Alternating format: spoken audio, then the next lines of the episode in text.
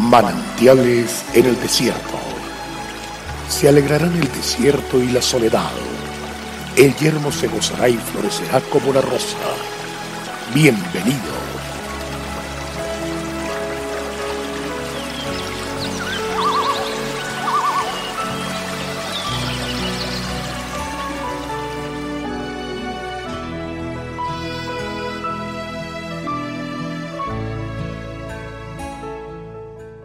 y les dijo, ¿Por qué estáis así amedrentados? ¿Cómo no tenéis fe? Marcos 4:40.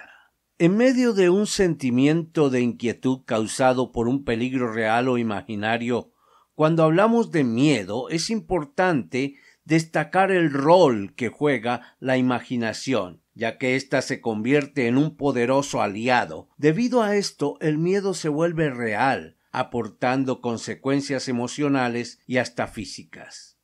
Aunque los discípulos de Jesús eran pescadores experimentados que conocían el mar de la Galilea, pues habían vivido y trabajado en ese lugar toda su vida, enfrentaron una crisis personal de miedo que los llevó incluso al pánico a causa de una gran tormenta desatada en medio del lago.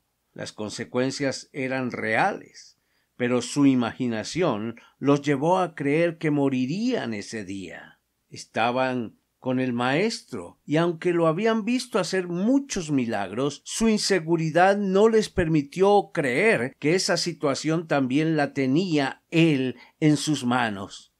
Por lo tanto, el miedo iba tornándose en angustia y pánico, y aunque quizás comenzó en uno o dos de ellos, rápidamente se transmitió a todo el grupo. Aunque la tormenta era real, el temor la convertía en una amenaza mortal que los amedrentaba y afligía al punto de perder toda esperanza de sobrevivir. Jesús entonces los confronta con su falta de fe, atribuyendo a esto el principal motivo de todos sus problemas.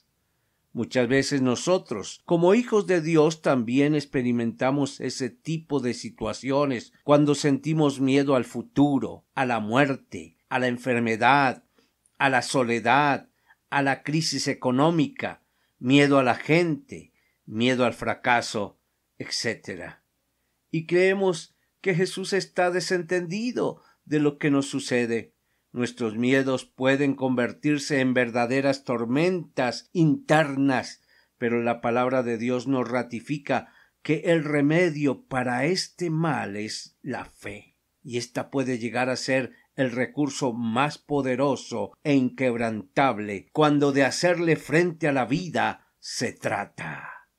Qué bueno ir tomado de la mano del Señor. Bendito Señor, gracias por darme seguridad. Hoy comprendo que solo contigo puedo vencer mis miedos y temores, porque tú eres mi escudo y mi fortaleza. Dios te bendiga y vamos para adelante.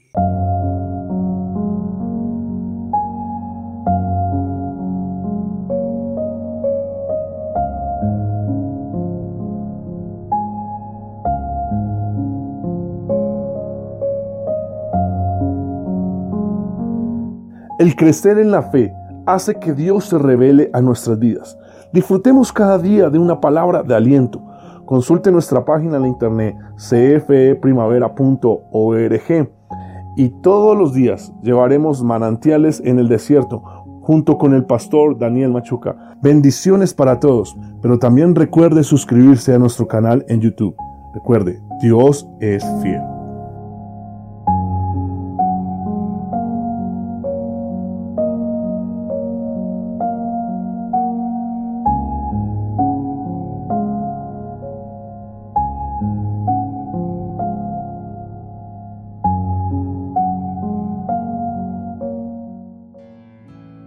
Hasta aquí, manantiales en el desierto.